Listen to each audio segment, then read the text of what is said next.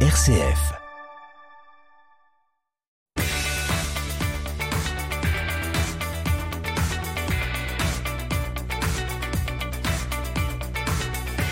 Bienvenue dans votre chronique sportive RCF Sport, comme chaque lundi, midi 15 dans le bloc-notes sur RCF, cœur de Champagne. Dans ce bloc-notes, on va s'intéresser à une actualité du côté de la cité Bragarne, puisque Saint-Dizier, labellisé terre de jeu 2024 par l'Agence nationale de la cohésion des territoires et Paris 2024, devient officiellement territoire pilote du design actif, intégrant ainsi un collectif de cinq autres territoires. Ces collectivités serviront de laboratoire pour transformer l'espace public par le sport et inciter les Français à pratiquer davantage d'activités physiques et sportives. Explication dans un court instant. Mais dans un premier temps, un point sur les derniers résultats de vos clubs près de chez vous.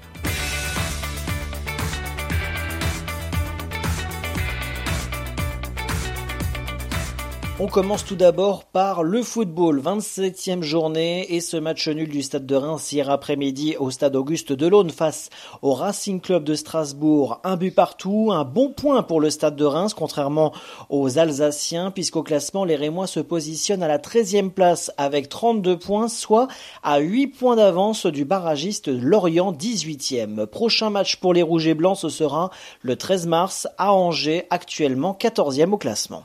En National 3 de football toujours, 16e journée et ce match nul du Racing Club d'Épernay-Champagne sur le terrain de la réserve de l'AS Nancy-Lorraine. Un but partout au classement, les Sparnassiens se positionnent à la 11e place avec 18 points. Prochain match pour les Sparnassiens, ce sera non pas le week-end prochain mais le 19 mars au stade Paul Chandon à Épernay face à Raon-l'Étape.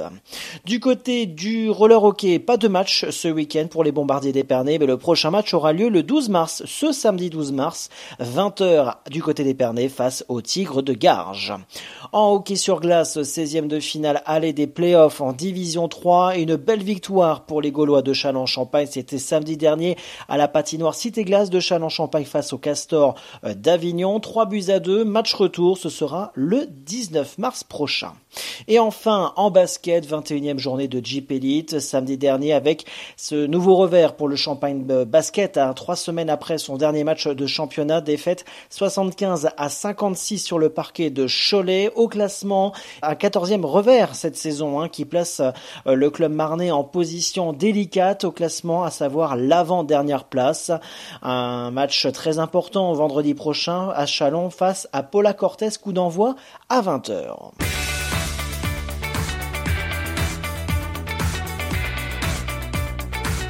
Faire bouger la ville et les bragards, c'est bien l'objectif de la municipalité de Saint-Dizier, puisque ce club de territoire pilote du design actif, composé donc de six territoires pilotes, Bourges, Châtellerault, Pleine Commune, Saint-Omer, Limoges et maintenant Saint-Dizier, va déployer et expérimenter du design actif, un concept novateur d'aménagement de l'espace public pour inciter à l'activité physique accessible à tous. Ce design actif se matérialise notamment par des marquages sol, de la signalétique, par l'installation de modules de jeu, de mobilisés urbains ou toute autre innovation. Le maire Bragard a d'ailleurs fixé comme objectif l'ouverture effective de ces nouveaux aménagements à partir de cet été 2022. Ce programme expérimental s'inscrit dans une volonté de lutte contre la sédentarité et l'isolement urbain tout en favorisant des parcours patrimoniaux, culturels et familiaux dans la ville.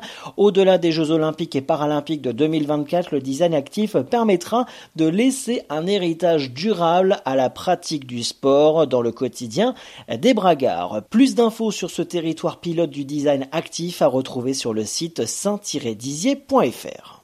C'est ainsi que nous clôturons cette chronique sportive. Merci de nous avoir suivis de votre fidélité. Toute l'actualité du sport près de chez vous à retrouver également sur la page Facebook et Twitter du Sportiplex. Très bonne semaine à tous.